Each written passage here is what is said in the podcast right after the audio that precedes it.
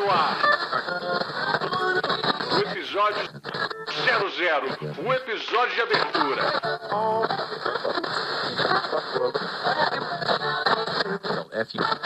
Bem-vindo ao Dados no Porão.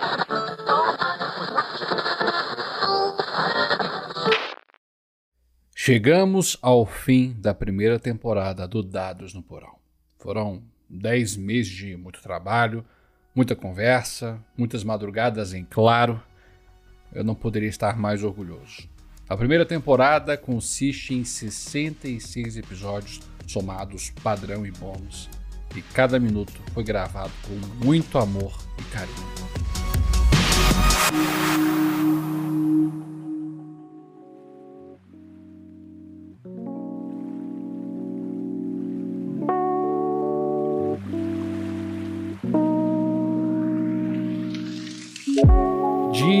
3 de janeiro de 2022. Dados no Porão foi publicado. De lá para cá, 10 meses totalizados, foram mais de 4 mil downloads. Eu praticamente sou um anônimo que nunca pensei que minha voz participaria das semanas de pelo menos 100 pessoas. E apesar de estar pontuando números, eu não estou tratando você, caro ouvinte, como apenas um valor na métrica de audiência. Sabemos muito bem que este número no mundo virtual é totalmente desprezado. Influenciadores comemoram quando alcançam uma marca de cinco dígitos em número de seguidores. Ninguém comemora quando se bate 100.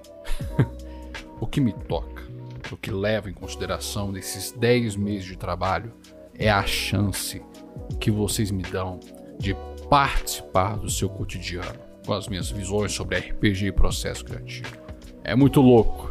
Eu participo do dia a dia de 100 pessoas.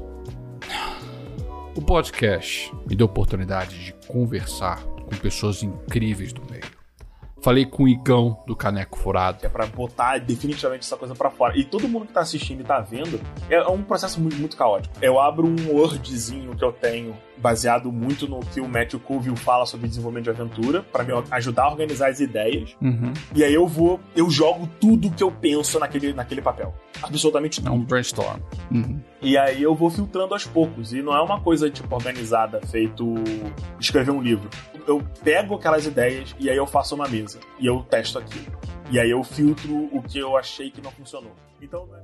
O Bardo e a Prix do Beholder Cego. Cara, vou trazer esses caras pra RPG. Não tinha quem pegasse o Guerra Mundial Z e falasse, vamos jogar um RPG de zumbi dessa forma aqui. Não tinha a doutora Marta Gomes, não tinha Alex Costa, não tinha Levi Edinger, tipo, não tinha nada, sabe? É, Assim, a gente sentia falta de, das pessoas falarem o que a gente queria escutar, sabe? O que a gente tinha de conteúdo naquela época era Dragão Brasil. Sim. Que- É, é que tem que pensar que a Taverna do Beholder Cego, ela existe há quase seis anos. Sim. Então, assim, é- eram outros tempos, né? Hoje em dia você encontra fácil quem fale de cultura pop dentro de RPG. Mas naquela época não tinha, né? Vocês capinaram o terreno, não tinha. Acho que. Danilo Battistini, do Contador de Histórias. Na época eu tava trabalhando no estúdio e tudo mais, fazia um tempo que eu tinha conhecido o audiodrama da BBC Radio 4, o Neverwhere, que é uma adaptação do livro Lugar Nenhum, do Neil Gaiman, pra audiodrama. Uhum. E quando eu escutei aquilo, assim, tipo, minha cabeça explodiu, assim, porque lá... Mano, você tem James McAvoy, Natalie Dorr, você tem o Christopher Lee... Mano, era uma galera insana, assim, tipo, Benedict Cumberbatch. Eu vi, caracas, dá pra fazer um- umas coisas muito grandiosas. E a, tipo, puta, a paisagem sonora do negócio foi, era maravilhosa. assim, eu apaixonei por ali, nessa questão de audiodramas mais trabalhados mesmo, né? Tipo, de produzir audiodramas. O Marcos, do Narra aí alguma coisa. Gosto de pensar que o RPG é um, um jogo que a gente vai para participar de uma história. É algo que se materializa, entendeu? É quase como se a gente fosse instanciar um- a criatividade, como se a gente fosse instanciar a contação de histórias ali. E é uma forma meio que de fazer isso ao vivo, né? Eu posso falar somente por mim. Então, nesse aspecto, é isso. Eu acho que as pessoas buscam a contação de histórias. Ouvir uma história, participar de uma história, ajudar o mestre a contar alguma coisa. Se divertir no meio do caminho? Também. Fofocar no meio do caminho? Também. Sim, eu, eu acho que tudo isso daí engloba esse mundo do jogar, mestrar e afins. Ah, Marcos, eu... Tiamat e Truá do Dragão Careca. começo, lá no começo a gente ia experimentando muita coisa, até a gente se encaixar e criar uma rotina mesmo, né? Não havia rotina, é só uma, uma ideia, a gente tinha ideia de uma gravação, fazia, depois trabalhava na edição de uma maneira muito tosca, quer dizer, tosca, né? Muito obrigado, que a gente- Tro. Muito obrigado. Muito obrigado. Fico lisonjeado. E aí, com o tempo, a gente foi criando uma rotina, uma seriedade, assim, de fazer essa pré-produção, como é que a gente vai organizar cronograma, pautas, né? Fazer todo esse esquema, mas foi tudo um processo, né? Que demorou um tempinho até, né, Tiamat? É, teve um tempo de amadurecimento, mas eu sou um cara de planilhas. Então Ah, não nossa. demorou muito pra surgir uma planilha de cronograma, uma planilha de lançamento. A grande maioria eu ignoro. É, depois sou eu tosco. Com várias caixinhas aí pra serem marcadas conforme as etapas. Pô, o Tiamat fazia uma planilha antigamente que ele queria saber as etapas da paródia e da capa, o quanto tava pronto as coisas. Nossa. Ah, fiz tal coisa da paródia, fiz tal coisa da capa, fiz não sei o que, não sei o que. Tinha que fazer um checklist de tudo isso. Ah, por favor. Nassif do Caravana do Absurdo. Por que, que RPG é tão importante você jogar com pessoas que você confia, né? Que você se sente seguro? Porque RPG, a magia dele é você ser estranho. Entendeu? Uma grande parte da magia. Fazer vozes, né? Cara, vai ver qualquer canal, principalmente os gringos, assim, mas, tipo, muita gente aqui faz voz. Coloca e cria personagens, sabe? Pra mostrar os negócios de RPG e tudo mais. Então, tipo, cara, você não tem que ter essa vergonha, né? De interpretar ou falar de um assunto bizarro, Cara, quanto mais confortável, quanto mais bizarro você poder ser com respeito, tá? Isso é importante. Porque, tipo, tem bizarrices e tem bizarrices. Todo mundo tá ok com essa bizarrice? Tem umas bizarrices que algumas pessoas não aceitam. E aí não fica mais seguro o jogo. Cara, eu não. E a maravilhosa Joana Dart. Foi um dos papos mais incríveis que tive sobre roleplay.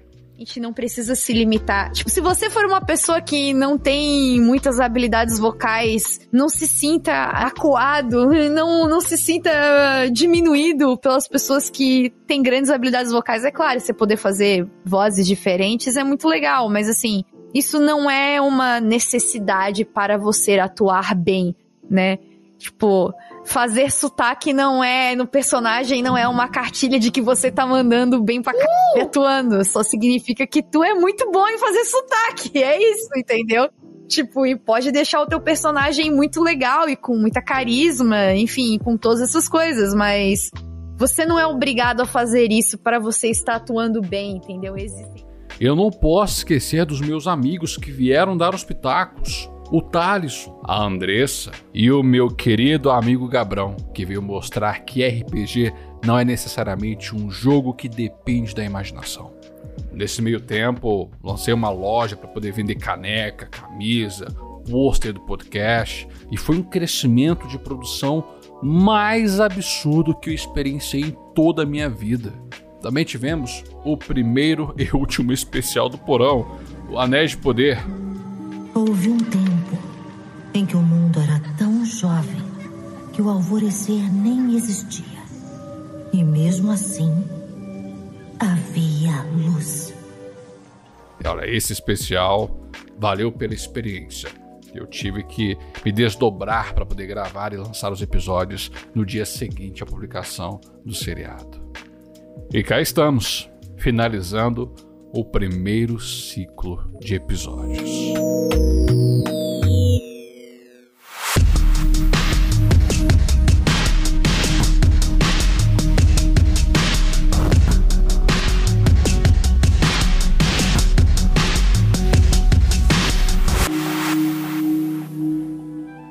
Isso em 2022.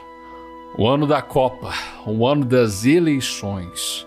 A população escolheu o presidente Lula para representar o Brasil em 2023, sim, um mandato de quatro anos. E sobre o ponto de vista do conteúdo DNP, estou planejando algumas coisas que eu só vou poder colocar em prática em fevereiro, devido a alguns compromissos que eu preciso cumprir no fim deste ano e no comecinho do próximo para poder conseguir uma estabilidade e fazer este conteúdo com qualidade e com a cabeça mais tranquila a respeito aos problemas da vida adulta. ah, mas eu tô empolgado. Eu Eu quero ver muito como é que vai ser os próximos passos desse projeto, como é que ele vai evoluir. E tô muito feliz com as pessoas que eu conheci, com as pessoas com quem interagi nos e-mails, no Instagram, as oportunidades que se abriram, as coisas que eu pude fazer. Eu participei de audiodrama, participei de diversos podcasts conversando sobre diversas coisas. Nossa! Eu fico imaginando como é que era a minha vida antes de tentar ser um criador de conteúdo. Muito antes mesmo, assim, do Dados no Porão, muito antes do Caneco Furado, que eu fiz parte dele. E para quem não sabe, do Lhama Cash, isso só quem tá no grupo de assinantes do Dados no Porão sabe. como é que era a minha vida antes de eu engajar na internet. Nossa Senhora.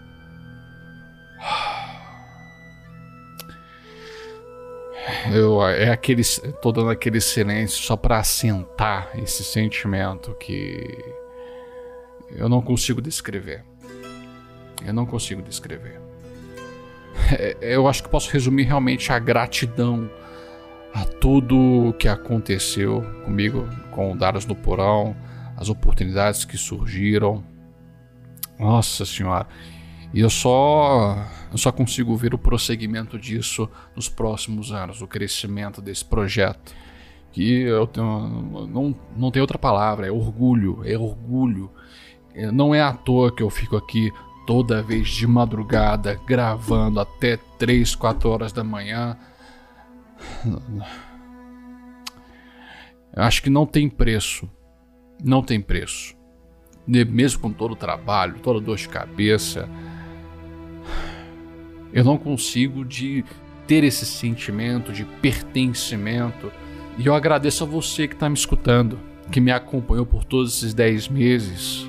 Eu só posso agradecer, porque é por você que eu tô aqui continuando fazendo conteúdo. Uau! Uau! fiquei emocionado agora. Fiquei, fiquei emocionado.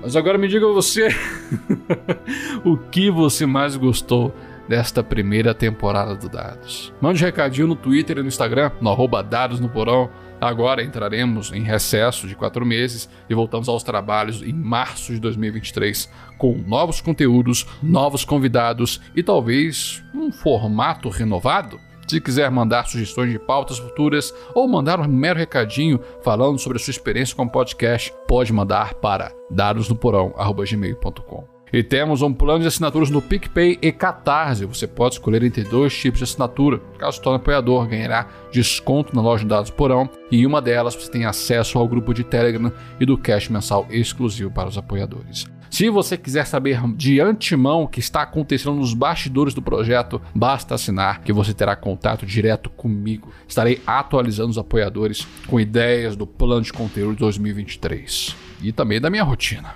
Temos um Pix para você contribuir com o valor que desejar. A chave é dadosnoporão.gmail.com. Considere apoiar para fazer o projeto crescer?